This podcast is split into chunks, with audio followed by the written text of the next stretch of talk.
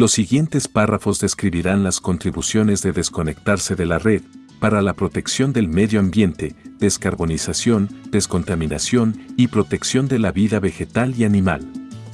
Estos son solo el comienzo de la larga lista de beneficios y contribuciones de sus esfuerzos fuera de la red.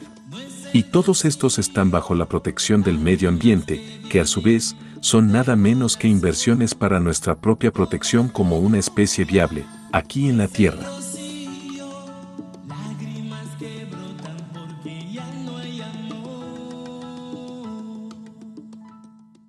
Descarbonización. La principal forma de frenar, detener y revertir el cambio climático, advierten los expertos, es impedir que los gases artificiales y el exceso de gases de efecto invernadero entren en la atmósfera terrestre. Esto debe hacerse lo antes posible. Para ello, hay que detener la quema de combustibles fósiles. Es necesario eliminar, en gran parte, el uso del carbón, el petróleo, el gas natural y otros combustibles fósiles. Esto significa que las fábricas, los vehículos, las industrias y los hogares deben dejar de utilizar, en su mayoría, combustibles fósiles y sus fuentes. En general, se acepta que este objetivo solo debe alcanzarse, viablemente, de forma gradual, eliminando gradualmente los combustibles fósiles y permitiendo un tiempo amplio. Sin embargo, muchos creen que fuentes de energía alternativas deben completamente sustituir a los combustibles fósiles, para que las sociedades continúen con un ritmo de desarrollo comparable al existente. Las fuentes de energía renovables parecen estar preparadas para reemplazar a los combustibles fósiles. Y, una serie de nuevos métodos y tecnologías han demostrado estar a la altura de este desafío. Muchos de los principales estudios sobre el cambio climático coinciden en que la descarbonización es el curso de acción más potente para mitigar la crisis climática. La descarbonización rápida, o total, puede ser muy difícil, poco práctica y hasta perjudicial. Esto se debe, en parte, a que muchas tecnologías disponibles necesarias para utilizar la energía renovable requieren una fabricación que utiliza combustibles fósiles. Y, las economías mundiales se han vuelto tan dependientes de los combustibles fósiles que poblaciones enteras del mundo pueden estar en riesgo de sufrir y pasar hasta hambre. Por ejemplo, nuestras redes de producción y transporte de alimentos se verían gravemente perturbadas si de repente adoptamos una economía sin carbono. Sin embargo, una economía baja en carbono parece estar a nuestro alcance y sería mucho mejor que nuestro camino pasado y actual. Es también posible una transición gradual, pero razonablemente acelerada, hacia una economía baja en carbono. Así, muchos creen que se puede permitir transiciones de las economías, con un impacto mínimo. Las tecnologías solares, eólicas, mareomotrices, geotérmicas y de baterías pueden seguir creciendo y contribuyendo a la producción de energía mundial, incluso reemplazar de manera gradual, pero constante, las fuentes de combustibles fósiles. Muchos quieren y tratan de desalentar la descarbonización o incluso hasta una economía baja en carbono, con el argumento de que tal vez nunca lleguemos a descarbonización totalmente, en parte porque las tecnologías renovables también requieren de las industrias de combustibles fósiles. Pero, estudios han demostrado que esto es falso. Por ejemplo, muchos usan en argumento que fabricar un vehículo eléctrico requiere más contaminación de carbono que fabricar un coche de gasolina. Esto es cierto, pero solo porque tiene en cuenta únicamente la fabricación del vehículo eléctrico. Y, debido al proceso intensivo de carbono de fabricación de la batería del vehículo eléctrico. Pero ese argumento se descarta por completo cuando se compara el ciclo de vida completo del vehículo eléctrico, con el de un vehículo que funciona con gasolina a lo largo de muchos años de uso. Otras tecnologías renovables, como las placas solares y las turbinas eólicas, actualmente requieren cierta contaminación de carbono para su fabricación. Igualmente, esto está más que cancelado por la contaminación de carbono que se previene mediante su uso de varios años.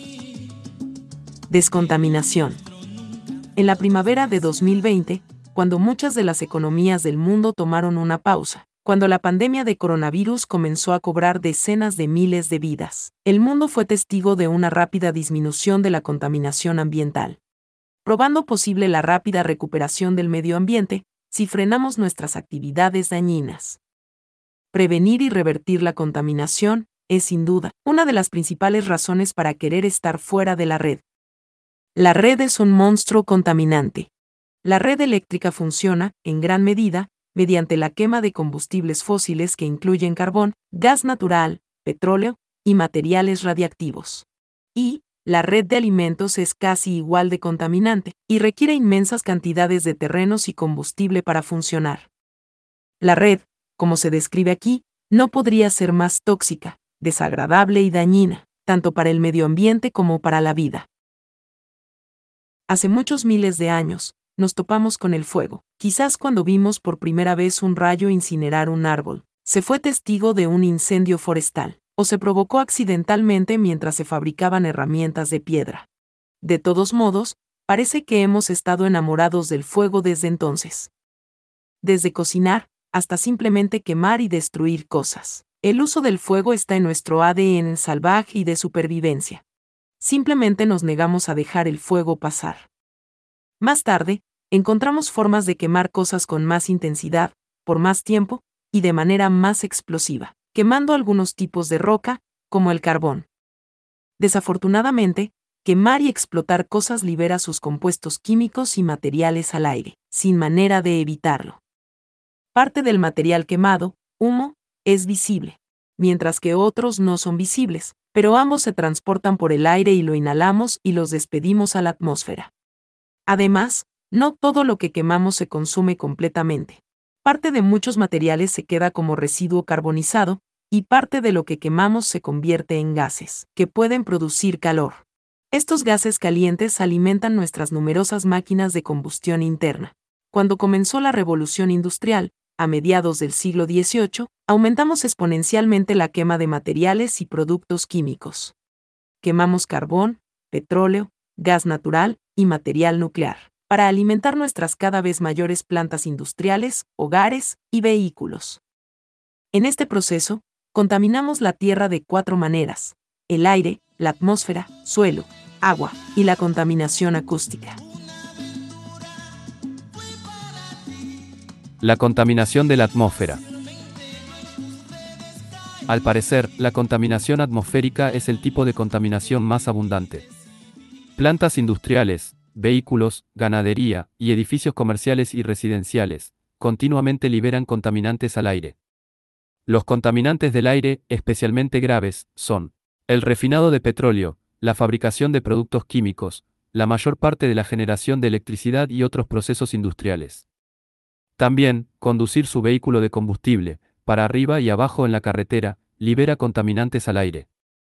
También, muchos hogares, producen contaminación especialmente en forma de calor, pero también como sustancias químicas transportadas por el aire, mediante el uso de queroseno, gas natural y propano líquido.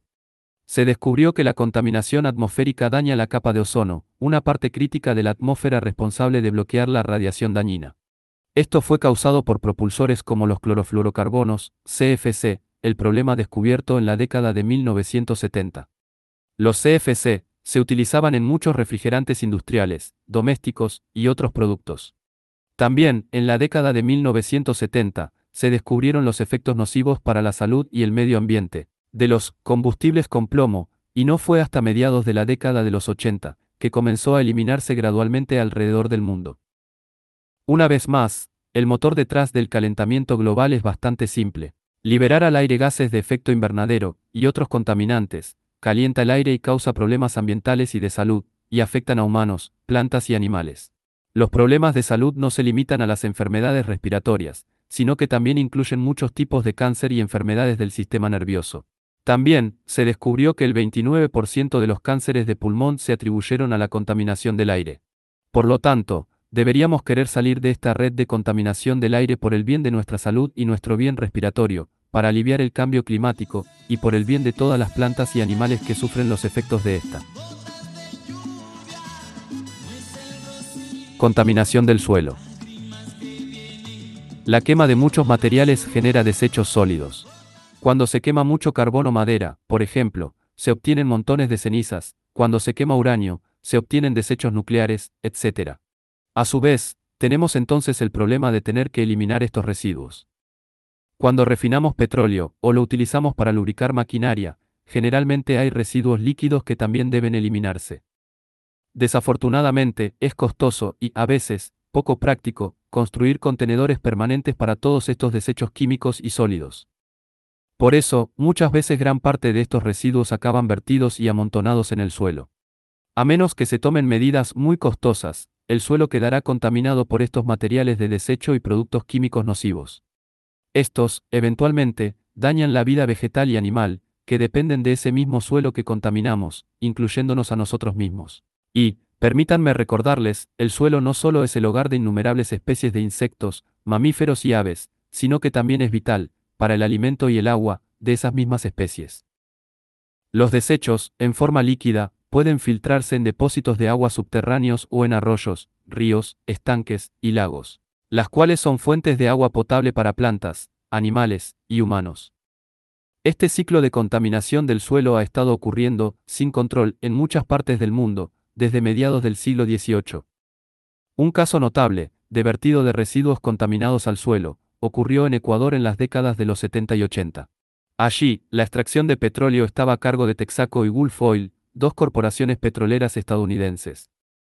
Fue ampliamente informado que las operaciones de estas empresas, en la región, arrojaron líquidos residuales contaminados a los arroyos y directamente al suelo de la selva tropical.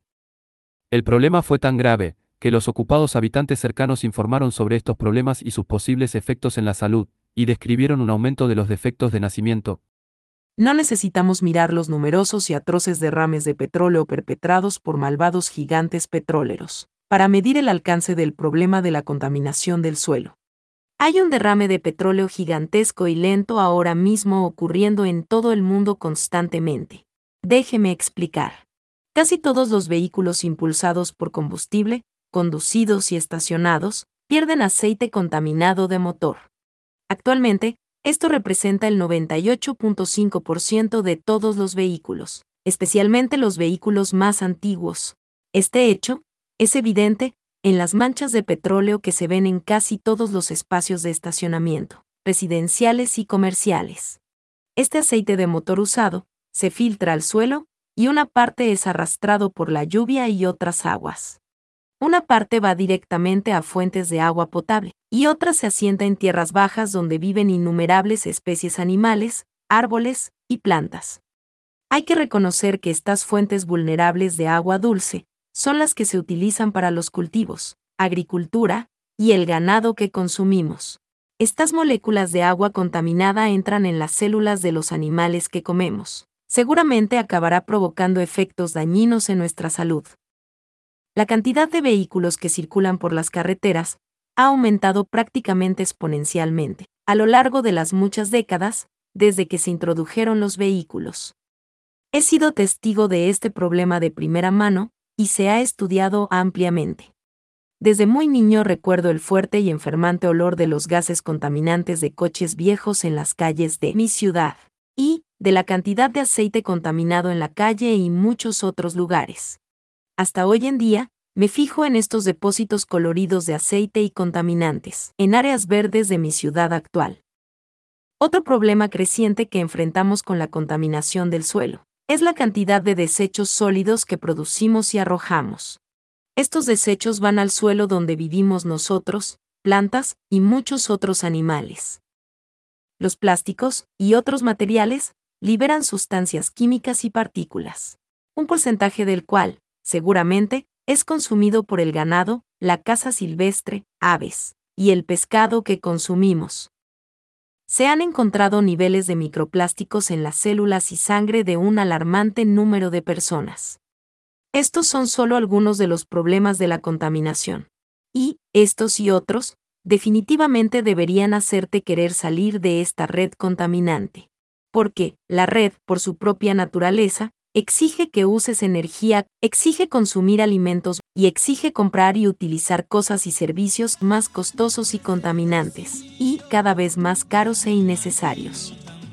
Entonces, por el bien de la salud y la felicidad, por el bien de las generaciones futuras, y por el bienestar de innumerables especies animales y plantas, es hora de salir de la red. Gracias por escuchar este podcast.